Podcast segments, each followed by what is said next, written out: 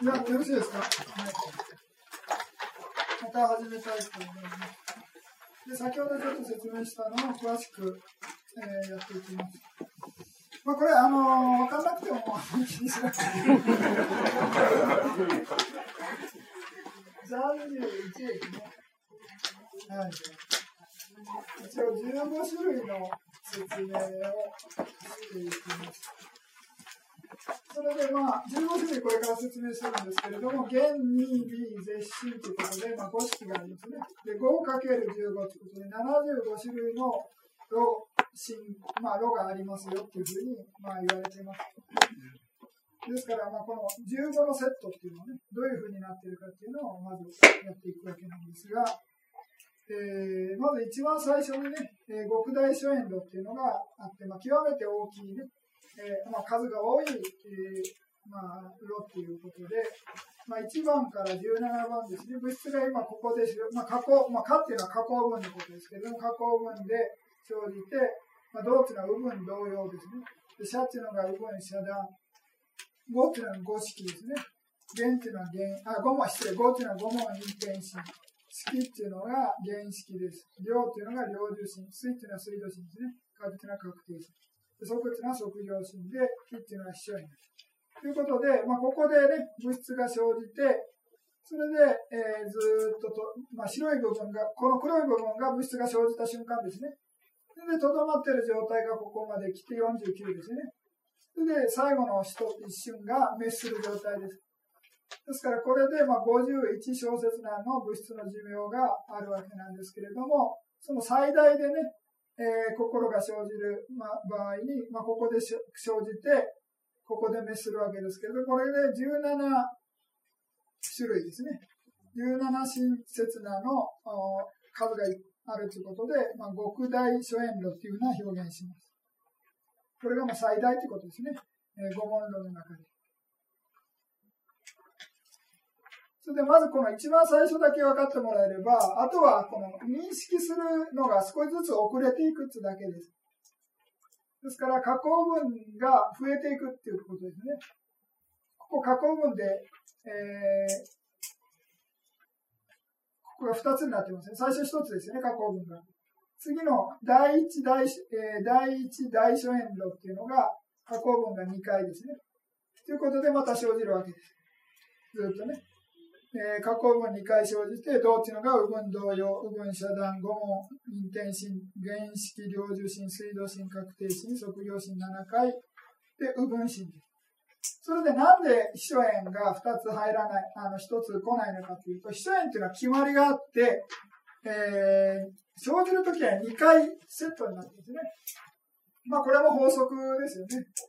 ですから、まあ、よく例えて言うのは何かというと、まあ、あの、まあ、カップルっていうんですかね、カップルじゃない、まあ、でもいいんですけれども、まあ、友達とね、まあ、あの、一緒に、まあ、カップルで、あの、例えばエレベーター来ますよね。エレベーター来て、もういっぱい人が乗ってて、まあ、無理すれば、一人ぐらい乗れそうな時あるじゃないですか。で、二人で来てたら一人だけ先行くっていうことはありえないですね、普通ね。ですから、それと同じように、一つ、一人だけ入れるスペースはあることはあるんだけれども、この秘書園っていうのは仲のいい、まあ、そのカップっていうかね、ワンセットになってて、それで、まあ、一つだけスペースはあるんだけども、一つだけ秘書園が生じることはないということですね。ですから、秘書園っていうのは必ず生じる場合は2回生じるということです。ですから、まあ、第一諸縁論っていうのは、まあ、右分がここで生じて、その後また右分になるということですね。ですから、まあ、これ、まず違いは何かっていうと、これからずっと一つ一つずれていくわけです。加工分がね。そうすると、こっちが当然少しずつ足りなくなってくるわけですね。そうするとどうやって変化していくかっていうのを理解してもらえれば、まあ難しくない。まず一番最初の極大諸エンドっていうのが、まあワンセットで、もこれがあの一番最大ですね。で、次に、まあその認識が遅れ、一親切な遅れるわけです。そうすると、まあ、秘書円一つぐらい入れたいんだけれども、まあ、秘書円っていうのは決まりがあって、二つ、あの、一つだけ入ることはできない。生じる場合は二回と。いうようなことで生じないで、その代わりに右分心が生じるこれがまあ第一大諸縁ですね。次に第二大所縁路っていうのはさらに一親切な遅れるわけです。ですから加工文が3回生じて、部分同様、部分遮断、五問陰転心、原式、領受心、水道心、確定心、で、測量心が7回、で、部分心。ですから、第一と第二の大所縁路っていうのは、まあ言ってみれば同じですよね。この路心に関しては。測業心で終わってるということです。大所縁路っていうのは測業自分っていうふうな呼び方もありますね。ですから測業で終わってるということで、まあ大所縁路っていうのは同じ名前です。でも2種類ある。なぜ違うかというと、この認識するのが一親切な遅れてるから、まあこれ1と第1と第2っていうふうに説明してるわけです。これがまあ大所縁路ですね。で、次に小所縁路です。っていうのは何何になるかというと、今度は職業心さえも生じなくなるということですね。ですから、また一親切な遅れて、加工文が、まあ、ここで、ここまで来てるわけですね。で、右分同様、分遮断、五問陰転心、原式、領受心、水土心、で、確定心が3回生じて、えー、また右分になる。ですから、まあ、これ、卒業心がまあ7回生じて、えー、ワンセットになるんですけれども、この7回生じるスペースがなくなるわけですね。ですから、卒業心が生じなくなって、その代わりに、まあ、確定心がまあ2、3回生じると。まあ、ここでは3回というふうに数えてますけれども、まあ、2、3回生じるということですね。ということで、また右分心になっているというようなことです。ですから、これは第一小書遠路のはず。小書遠路っていうのは職業心が生じない。ですから、まあ、先ほどちょっと勉強した通り、確定自分みたいな、いうふうに呼びます。で、あの、小書遠路が、まあ、数が何種類ですか？えー、6種類ですかね。ここまでですね。6種類。小数円のが1、2、3、4、5、6ですね。6種類。何が違うかというと、1個ずつずれてるというだけで。で、確定心というのが、まあ、ここでね、3回生じてるわけなんですけど、最後は2回になってますね。まあ、2回でもいいということです。2、3回ということです。これ小数変動。小数変動っていうのは確定心で終わる心の流れというのが小数変動。卒業心さえも生じないということですね。で、次に今度はさらに確定心さえも生じなくなるっていうのが続くということで、それは極小諸変動です。それで、まあ、先ほどちらっと言いましたけれども、まあ、これは全部右分心なんですね。右分心なんだけれども、まあ、心の右分心のなに対して、まあなんか諸縁っていうのね、まあ、心の対象がまあ一応触れてることは触れて少し動揺してる状態。動揺してても、まあ、表面意識にね切り替わらない、ならないということですね。切り替わらないという。インテンシンが生じないと。ですから、右分心が2回生じるだけで、ずっと、まあ、終わってくるということですね。それで、まあ、極小諸縁動っていうのが、まあ、6種類ある。ですから、どんどんどんどん遅れていくわけですね。はい。ですから、まあ、極大諸エンドが1つ、大諸エンドが2つ、小諸エンドが6種類、極小諸エンドが6種類ということで、15種類になる、ね。これがワンセットです。わかりますもう一度、上から見てみます。まあ、極大諸エンドというのが、まあ、フルワンセットですね。フルの、ここからね、えー、加工分で、ここで物質が生じて、で、ここまでね、えー、老心、老心というかね、えーが全部秘書縁まで来てるということですね。大書縁路の場合は秘書縁が生じないで、あの即業心で終わってるということ。2種類。で小書縁路の場合は、即業心も生じなくて確定心で終わってる。で、極小書縁路の場合は、確定心も生じなくて、部分同様だけが2回ぐらい生じて終わってる。といる。ですですから、まあ、大事なのは極大書縁と大書縁ですね。この2種類ですね。まあ、それ以外はまああんまり気にしなくて大丈夫です。まあ、15種類っていうのの、まあ、15とは何かっていうのをね、一応、あのー、勉強してるっていうだけです。それで、えー、15×5 っていうのは5って何かっていうと、原 2B ゼシンで、ここでは原問路っていうことで、15種類しますけど、その後、二問路とかね、えー、二問路とか微問路とか、絶問路とか新問路ということで 5, 5倍するわけですね。それで結局、まあ、その75のっていう、ロっていう心の流れが75種類ありますよっていうふうなことです。ですから皆さん勉強する前はね、こうなんかいっぱいこう並んでると、おとか思うかもしれないけれども、別に大したこと何もないというか、ただぐだぐだ書いてるだけなんです。ですから本当はね、内容だけ理解してもらえれば、まあ一番上、なんていうんですかね、上上のね、この3種類です、はっきり言って。3種類。で、もししっかり分かってもらえれば、先ほどね、ちょっとやりました、この自分、これですね、この4種類の意味を分かってもらえればね、北大の場合は初演自分とか言って、まあ1種類ですね。まあワンセット。で、次に大初演論の場合は、測量自分ですね。測量で終わりですね。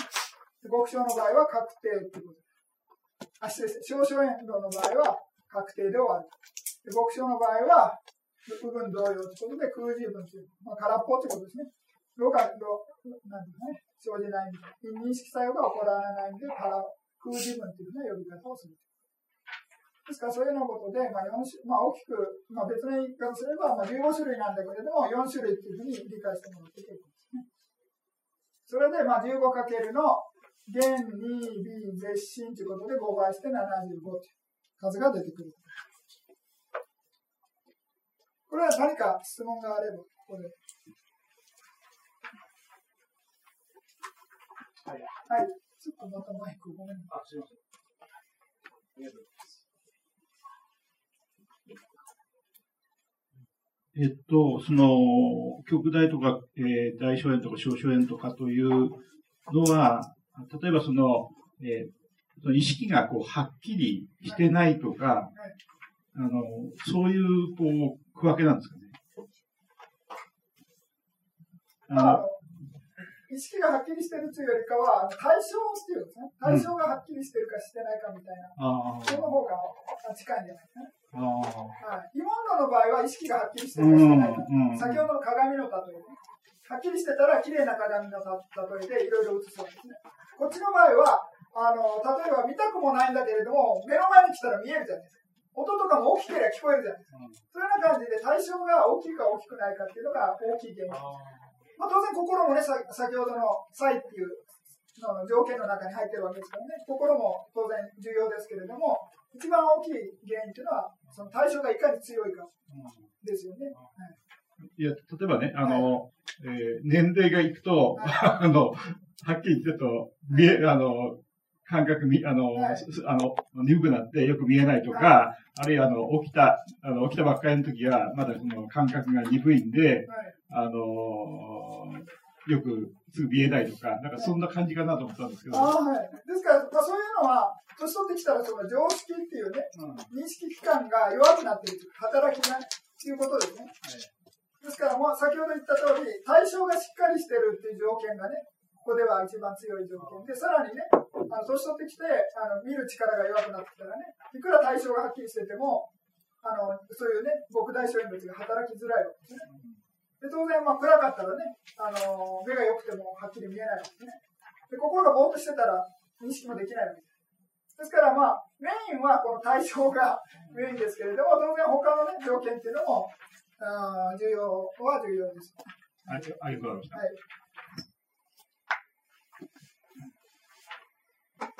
何かよろしいですか？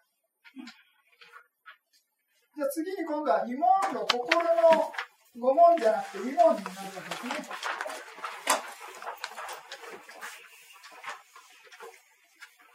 30次のページですね。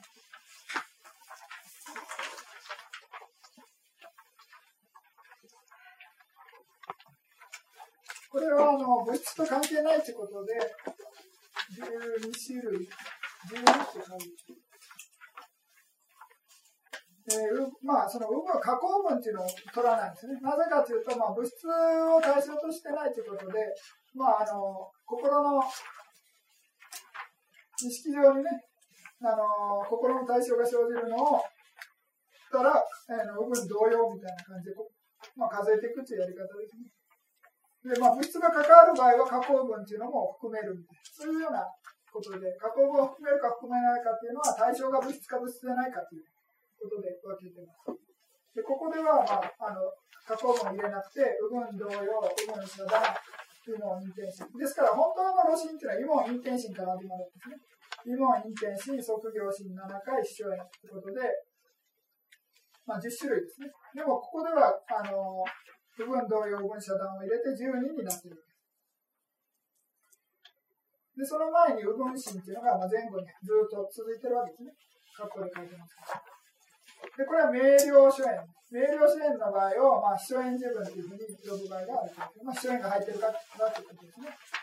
で、例外があって、まあ、例外というのは、まあ、前情の心とかね、あの、悟りの心の流れの場合は、まあ、当然、その前情とか悟りに達するためには、もう、心は、まあ、明瞭じゃないといけないわけですね。もう話にならないということで、まあ、そういう場合は、あの、秘書園生じなくても明瞭である場合もあることなんです。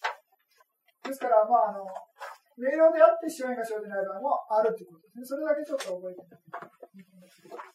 で次に、不明瞭書園の場合は秘書園が生じないということですね。ですから、これも同じですね。順番は、えー、右分同様、右分遮断、今運転し、卒業心7回ということです。ですから、これは不明瞭ですね。名前を即業自分と呼ぶということです。ですから、即業自分だから必ず不明瞭だっていうわけじゃない。明瞭で即業自分の場合もあるということですね。前情の心とか悟りの心の場合は、えー、支援が入ってないということですね。不明瞭の場合は、まあ、支援も入らないということです、ね。必ずというわけじゃない。失礼です。まあ、これ、不明瞭の場合は即 あの即業自分だけですけれども、こっちの明瞭の場合は、でも即業自分の場合があるということ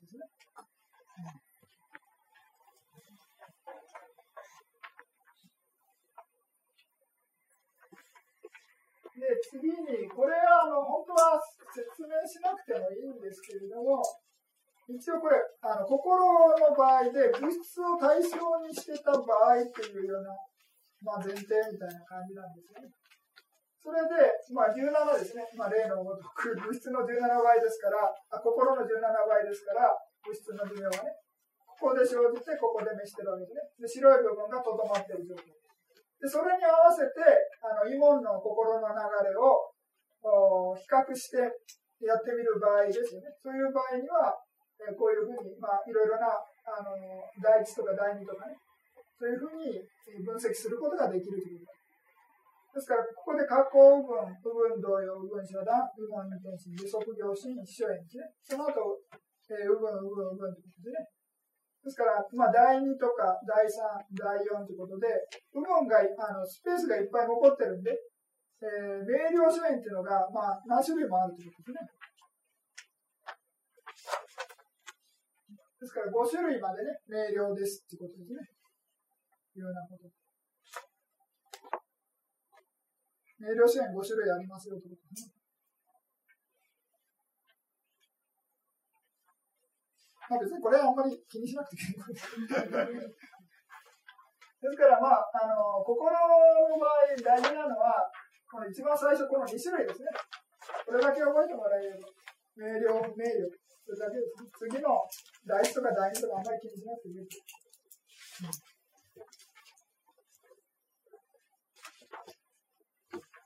で、最後に、えー、夢によるえー、無機自分みたいな感じで書いてますけれども、まあ、夢見てるときに、こういうふうになるんだ。まあ私は夢見ててもイモンロが働いてるとしか思えないですけれどもね、まああの、説明では、この、なんですか、右分同様、右分遮断、で、イモン陰天心が3回生じて、それで右分になるというような感じですね。そういうような説明があります。それは夢に夢がを見てるでも普通は夢って結構長く、まあ思い出してるから長く感じるのかもしれませんけれども、まあいろいろなストーリーがあったりとかね、なんか見えたりとかしてるわけですけど、結構時間があるわけですね。そしたらまあこれが何度も生じてるっていうよりかは、まあ普通にね、あのー、意識的な心が流れてるのかなっていうふうに私は思いますけどね。まあ一応こういうふうに、夢の場合は部分同様、部分遮断、部門に転身が3回生じて、また部分に落ちるという説明ですね。それがまあ有名はい。夢を見てても、カルマ発生する。このイモン、インテンシこの通りだったら発生しないですね。はい。そうですね、はい。そうですね、はい。はい、ただ、まあ、アラカンは夢見ないっていうふうな感じで、ね、テラード仏教で言いますんでね。ですから、もうアラカンになってくると、そういうね、あのー、夢見ない。ただ、まあ、アラカンになればもう、職業、たとえ夢見たとしても、指差しになるんでね、あの、問題ないですけどね。まあまあそうですね。凡人はそうですね。ですから夢の中で不全心生じる場合ありますよね。当然ね。怖い夢見たりとかね。怖い夢っていうのは基本的に怒り、まあ分類すれば怒りですからね。怒りに分類する。ですから夢の中で欲が起こったりとか怒りが起こったりとか無知が起こったりする可能性はあるわけですからね。ですからそれが、あのこういうね、職業心がもし夢の中で生じてたら、まあ弱いでしょうけどね。弱いですけれども、まあ、5は5ですよね。ただまあ、ものすごい力は弱いと思うんですけどね。ですから、あの、いろいろ、まあ、強い結果を与えるような5っていうのは、やはり、しっかりね、した意識で、実際にね、あの心、心だけで強い語を作るっていうのは、まあ、悪語の場合はね、ものすごい強い欲っていうんですか、あの人のものを盗みたいとかね、あの取り上げたいぐらいの強い欲とか、人を苦しめたいとかね、殺したいぐらいの強い怒り、そういう場合はあの強あの強い悪語になりますけれども、心の中でね、いろいろな不全心がちらっと生じるようなぐらいっていうのは、まあ、あの不全心は不全心で、まあ、悪語は悪語ですけれども、それほど強くないということですね。で、まあ、実際にあの行動を起こしてね、嘘をついたりとか、まあ、生き物を殺したりとか、盗んだりとかね、邪淫をしたりとか、あとは、まあ、言葉によってね、嘘をついたりとか、えー、まあ、仲のいい二人をの中をね、咲くような、もつげ口みたいなことを言ったりとか、荒々しい言葉を言ったりとかね。そういうのは、あの、だとくだらないことを喋るみたいな感じっていうのは、まあ、悪語になると言われてます。ですから、まあ、それ以外のね、心で少し血が、まあ、残るような不全心っていうのは、まあ、それほど強くない。まあ、しかしね、あの、ダマバダの例えにありますけどね、水がポタポタ落ちても水溜まるわけですね。ですから、悪い心っていうのもほっといたらね、まあ、当然溜まり溜まってね、まあ、良くないということは、まあ、当然良くないですけどね。うん、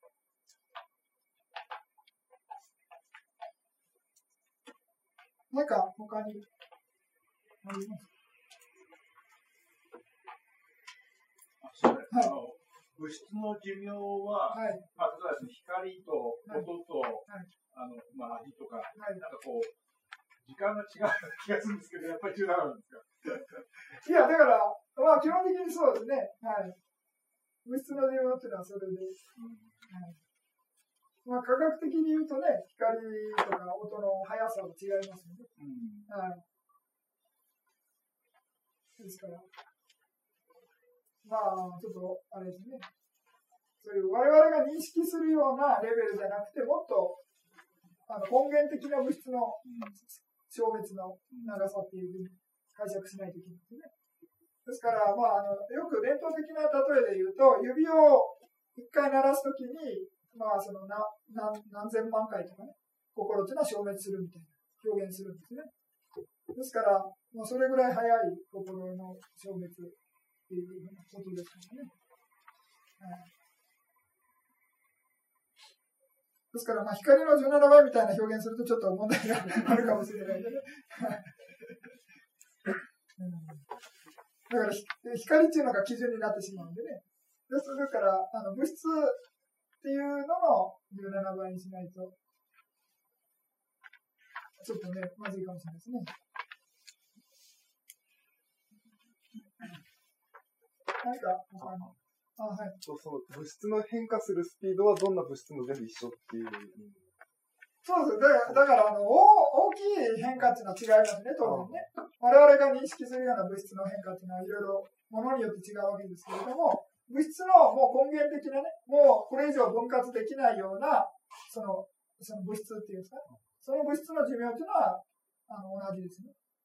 はい、それは同じタイミングで変わってるんですか？それはずれてるっていうことは考えどういう意味あ、だからその、一つのその初演になる物質が、その51だったとして、その、もう一つの別の所因になる物質の始まり、その変化する始まりがずれてるとか一緒あ、もとかちろん、もちろんずれてます。ずれてる。えーずれてる場合もあれば一緒の場合もあるんです。あいろいろ勝手に物質は物質で生じて召してるわけですね。はい。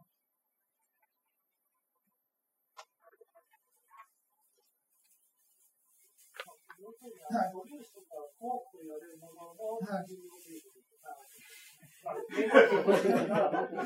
まあまあ、そうですよね。ですから、もっとさらにその、っていうふうで、だから、まあ、いうふうに言わないとね、仏教的には。ですから、もうこれ以上分割できない。まあ、今、現在の科学ではね、そういう素粒子とかそういうふうな話になってるわけですね。まあ、仏教では、まあ、それ以上分割できないものが、そういう地水化風みたいな表現するわけですからね。分割できたらね、それは違うみたい。な話になります。けどね。そうです、そうです。はい。そうです。あ、はい。うん双方のやつが同時に起こるとい。うことは、まあ、目では感じることはもちろんできませんけど、その無になってい。る瞬間的心理がそうい。う時は全くない。とい。う、常にそこに存在し続けるようなイメージえ物質ですか？はい物質、心も、物質も消、えー、消滅、あ、消滅があるという考え方。え、物質は生じ滅。はい。あこりますはい。で、その滅と死が一緒に同時に生起こるということは、消えている瞬間というんでしょうか、なんかそのイメージしにくいんですけども、なくなっているという瞬間は、なんかこう、まあ、イメージ的にはそこに存在し続けるような。いや、だから物質っていうのはいっぱいあるから、あのたとえその、あるちっちゃい物質がそこで滅したとしても、他の物質が生じたりとどまったりするのがいっぱいあるわけですね。はいそれで全体的にこう、一つそうですそうですはいはい。だからなくならないわけですね。ですから、こういう物質っていうのも、長寿滅していることはしてるわけです。でもこれずっと、まあ、例えば100年、200年ずっとこのままかもしれないですね。でも、まあ一応理論上は、この、ここの中で、その物質の最小限度、元素っていうのが、消滅はし続けてるということですね。で、全体数は変わらない感じなんです。そうですか。もう全然あの、まあ、全体数っていう、っていうか、変化してるってことですね。ですから、まあ、今まであった物質が、まあ、消滅して、また別の物質になななるっていう表表現してる。例えば人間っていうのは、その、この死んだ後、これ体、死体が残りますよね。で、死体がどんどん腐っていったとしても、腐っていくのは変わってるだけで、他の物質に変化してるみたいな感じで、物質自体は、あのーな、なくならないっていう表現したらいいかな。なんていうんですか。まあ変化してるわけで。で、まあ寿命自体は、あの、まあ滅してるわけですけどね。ですから全体的にどう減ってるか増えてるかっていうのはちょっと難しいですね。やっぱり音とか香りとか、そのはい味とかはい、触れた感覚、そういうのは、まあ、大雑把にはい。人間のあの感じられる範囲でも、なんとなくイメージが可能なんですけど、見えるものについてはとてもなんかそういう 難しいというか、もう常にこう目に見えてる感覚しかないわけですから、はいそこら辺が難しいなと。うん、まあ滅してるっていうのはなかなかわからないですね。当然ね。はい。まあ、目に見えてることは話してるんじゃなくて、はい。本当にそんなことは話してる。まあまあ、そうですけどね。はい。ただまあ、ひあのー見えるものの、その我々が実際認識してて、表面上に現れる以前の見える対象っていう物質ですね。それもまあ当然含まれますね。まあ、そういう式っていうものっていうのは物質ですからね。はい。ただまあ、表面上に意識、我々がこう壁を見るわけですね。で壁を見て認識するわけじゃない。でも壁自体は、まあいろいろなその式っていう要素の情報情報がいっぱい入って、で、我々そういう壁のその色とかね、質感みたいなのを認識しているわけですね。ですから、その最初の情報っていうのは、なかなかね、表面上にあが現れないんですけれども、そういうのがものすごい数がいっぱい情報が入ってね、そういう認識っていうのが起こってるっていうふうに理解した方がいいと思いますね。ですから、まあ、音もそうですね。言葉でただの音だけなのに、我々はこう喋ってたらね、あの、意味がわかるわけですよね。で、外国語だとわかんないんですね。でも外国語も練習していけば、そのうち認識できて、意味自体がわかるわけですね。でも本当は、音は最初のね、ただの音だけですからね。ですからそういう、我々は、まあその最初の、一番最初の根源的なね、それを光とか、まあ、色とか音とか香りとか、まあ、香りの場合はまだ分かりやすいと思いますけれども、そういうふうなものっていうのは、なかなか理解しづらいですね。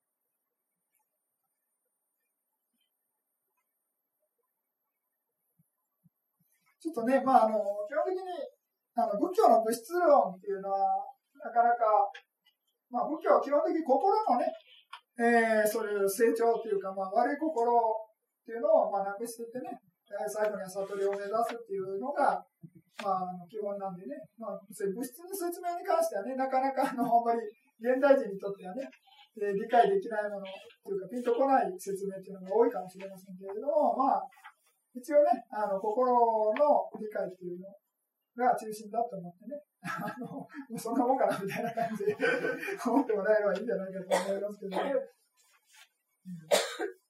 ただまあ大事なのはね、そういう永遠に続くようなものはないっていうことです。無常であるということです。から物質っていうのも瞬間瞬間生じては召していくのも連続ということですね。で心も同じく瞬間瞬間召していって、その、そういうね、永遠不滅の心もないですし、物質っていうのも永遠不滅の物質もないということですね。その無常であって、無我であって、膜であるみたいな感じを動作するためにね、え、あるわけですからね。まあ、あの、根本的にはね、別に現代的な科学をね、勉強して、で、それが瞬間瞬間ね、生じては召して変化してるんだっていうのを理解するのもね、別に仏教的に悪くないと思いますけどね。そういう理解でもね、わざわざ無理やりね、あの、阿弥陀マの物質論を もうこれこそが真実だみたいな感じで思わなくてもね、あの、現代的にね、あの、科学を勉強して、それで無料であるっていうのを理解できるよね。まあ、それはそれで、あの、仏教的にも悪くないと思いますけど。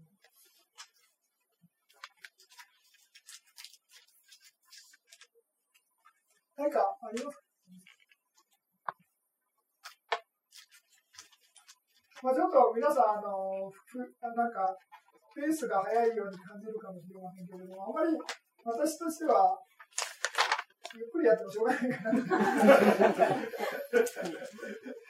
なんか、すごそうな話をしてるんですけど、実は最初の説明だけでいいので、あまり気にしなくていい。で、これからちょっとあの、また用語が増えてくるんで、えー難しくなるかもしれませんけれども、まあ、先ほどの慰問論の応用版っていうかね、いうようなことです。それで皆さんちょっと最初に訂正していただきたいのが、この、善って書いてます。これ、上って書いといてもらうんですよ。善じゃなくて上ですね。定めそうです、はい。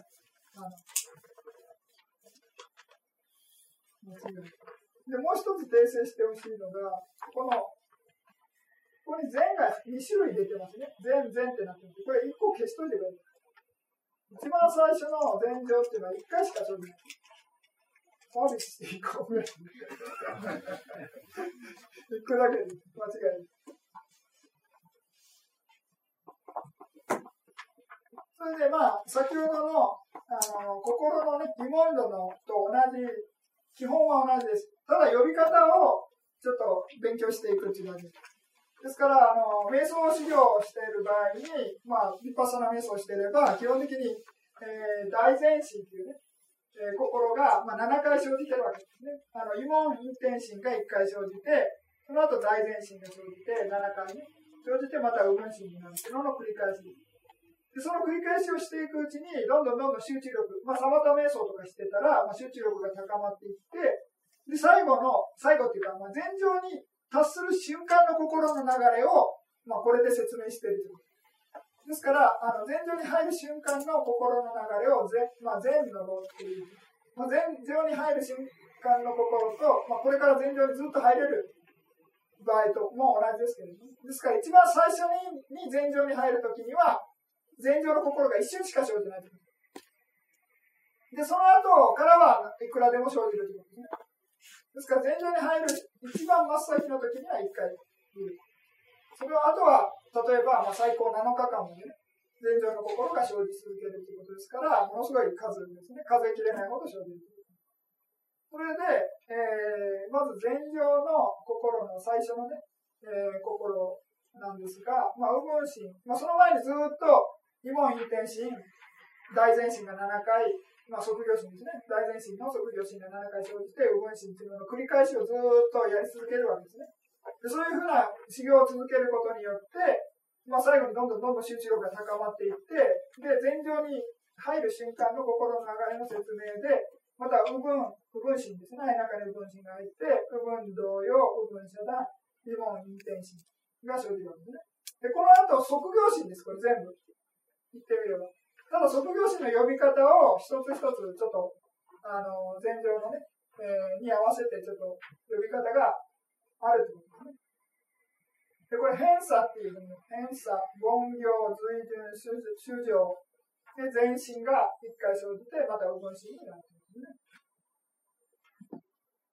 ですから、まあ、言ってみれば、これ、偏差、凡行、随順、主情っていうのは、大前進です。心の種類で言うとね。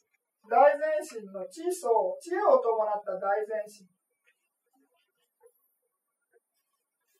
まあ、あの、アラカンだったら優差しいですけどね。ですから、まあ、欲界前進の地相心って言った方がまあ正確ですけど。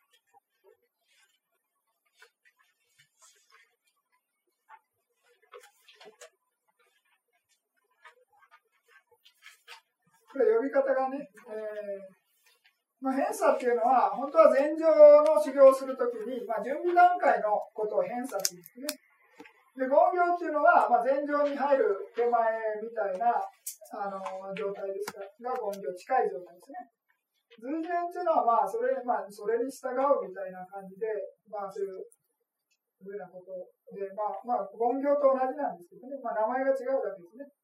で、主情っていうのは何かっていうと、まあ、悟りの心の場合に使うのが、何かっていうと、この、凡人っていうんですかね、凡夫のレベルから聖者のレベルの種を変えるみたいな性を変えるっていうんですかね。切り替えるみたいな心の働きが主情だっていう。ここではね、前情なんでね、あの、前情の得てない状態から前情を得た状態に切り替えることで主情っていう、ね、呼び方する。ですから、まあ何しろ、偏差、言行、随順、主情って4つの呼び方あるっていうので、まあ、心の種類としては、欲界前進の知恵を伴って、知相応心ですね。まあ、8種類。まあ、大前進4種類と大優写真4種類で、8種類ですね。その心が、この働きが、えー、その伸び方をね、偏差、言行、随順、主情という。で、その後、えー、主情の後、前進っていう。前進っていうのは、まあ、色界前進ですね。色界前進、えー、無色界前進、9種類ありますけれども、その心のどれかが生じる。で、前情に入る一瞬、一番最初の瞬間っていうのは、一瞬間しか生じない。その後、右分心が生じる。右分心が生じる。ですから、一番最初に入る前,、えー、前情の心っていうのは一瞬ですね。で、2回目からは何度でも生じるということです。ですから、これ1回しか生じないっていうのは、まあ、最初だからってことですね。で、次に、あのー、地即あ即達、あ地通達者っていうのと、即通達者っていうのは、遅い早いの差で、な、なんで差があるかっていうと、この偏差っていう心が生じなくなるんですね。ですから、今陰転心、言行、随順、主情、全身一回生じて、これ、これ消してくださいね、二つの面を。で、右分心、右分心ですね。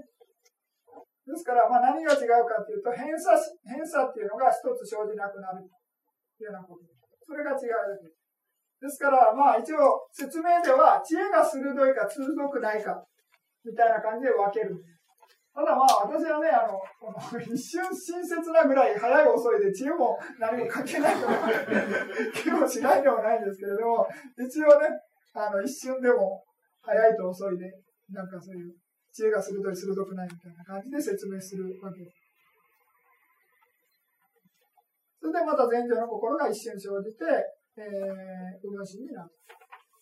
それでまあ、禅情の心を、その、異門陰転心から、まあ、その、主情までを、言行情っていうふうな、言行。で、禅情の心自体を安死情っていうふうに言います。安死っていうね。呼び方が違うというね。言行と安死。ということ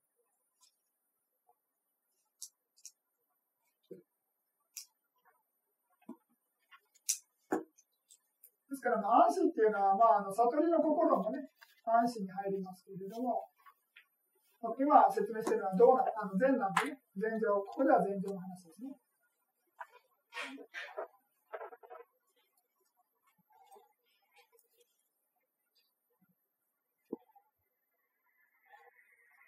ですから、まあ一番、まあ大事なのは何かというと、一番最初に入る瞬間というのは1回しか禅情の心が生じませんので。2回目から訓練によっていくらでも、まあ、最高7日間まで生じ続けます。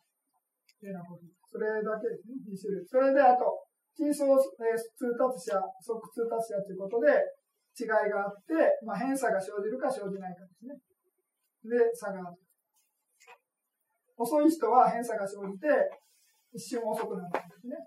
早い人は偏差生じなくて、言行随順主情ね、あの、今陰定しのと言行すぐに言行になって、随随分出場、全身1回、で、分身分身ですね。これいらないです。全身1回ですね。一番最初。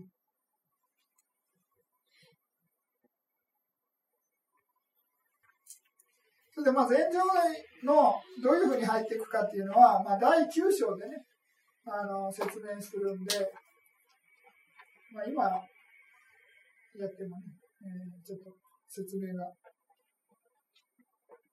あるかな。まあ、興味ある人はね、あの、後ろら辺読んでみてください。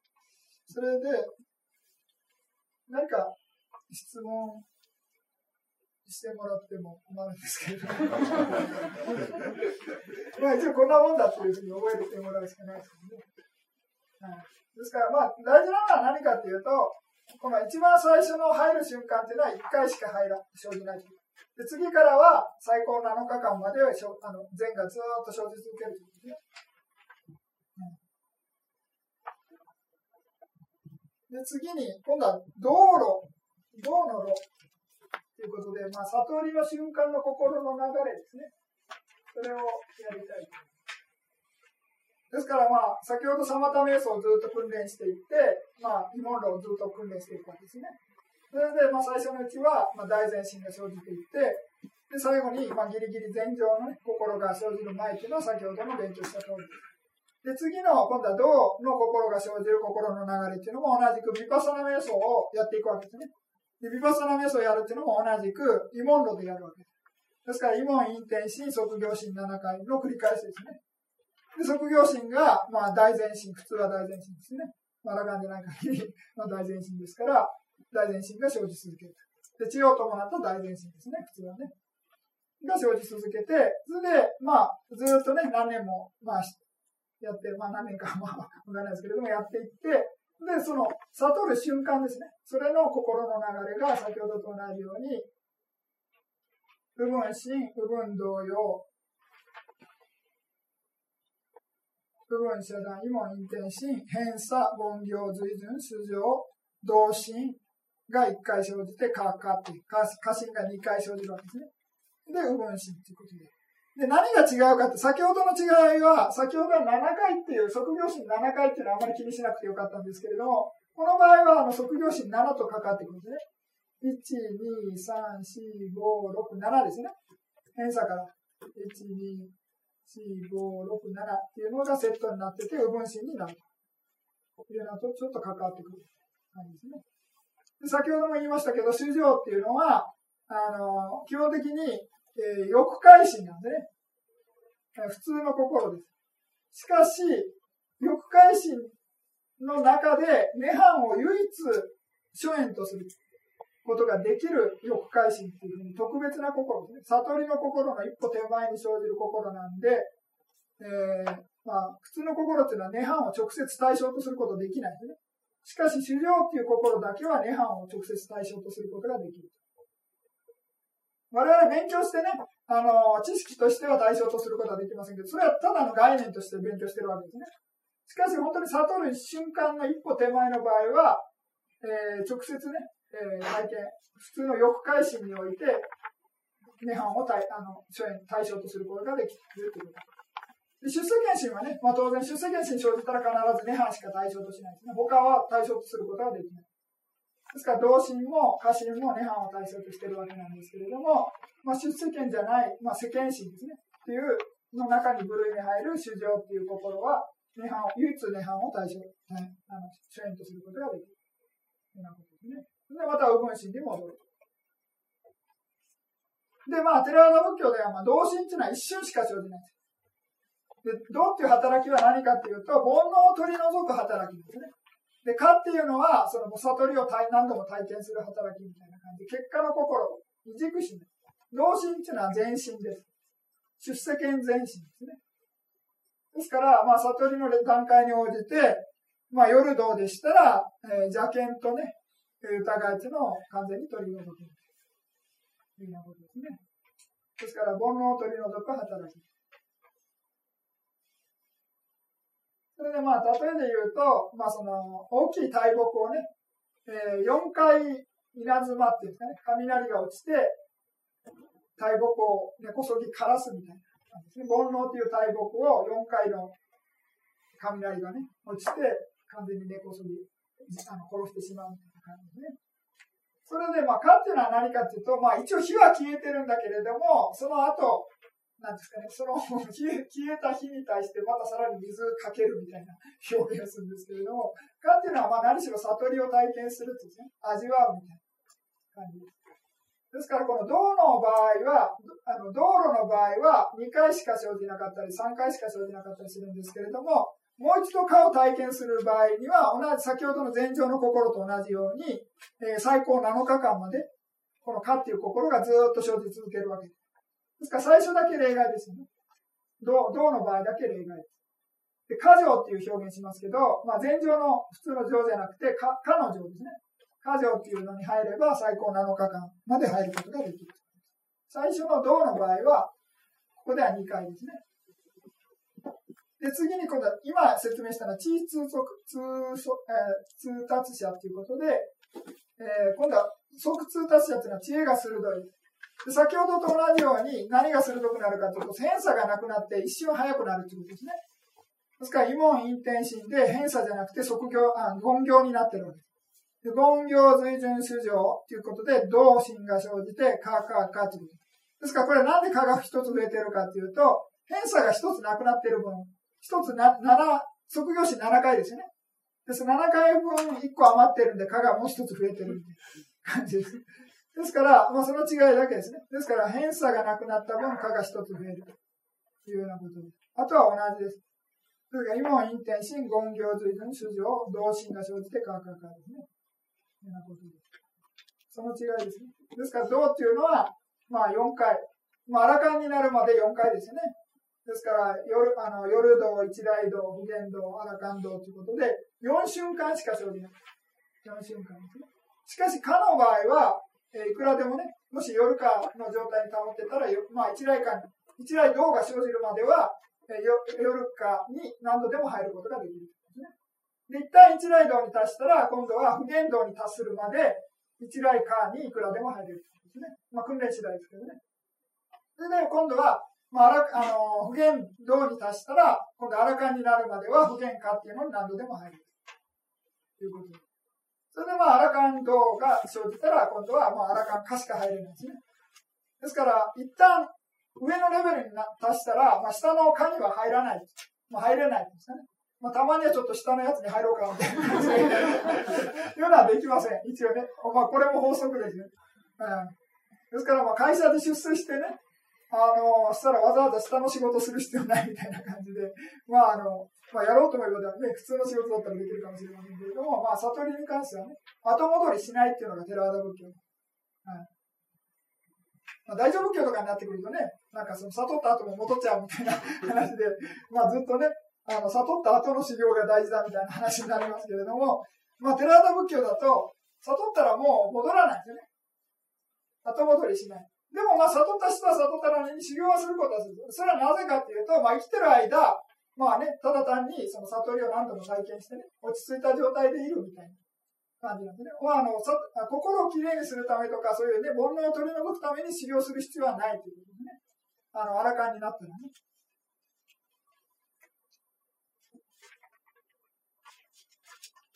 わかります。ですから、銅の場合はこれで、次にか、か条って3番目に来てますね。これ2回目以降で。すから、まあ何が違うかっていうと、かがその後点々点になってますね。ですから、かが何度でも生じるということ。で、かが生じ終わったら、うぶに戻るというね。同じくこれも何度でも生じる。7回じゃない、決まってないです。ということです。ですから、前場に入る場合ですと、あと下場に入る場合は、7回以上ずっと生じるということですね。例外です。で、まあ、家場の場合も同じく、まあ、偏差があるかないかで、まあ、地通達者、即通達者ということで2種類に分けてます。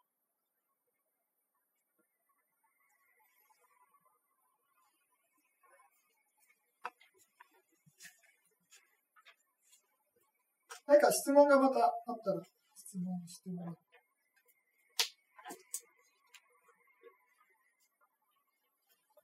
ちょっとまた休憩しましょうか。4時までちょっとまた休憩で。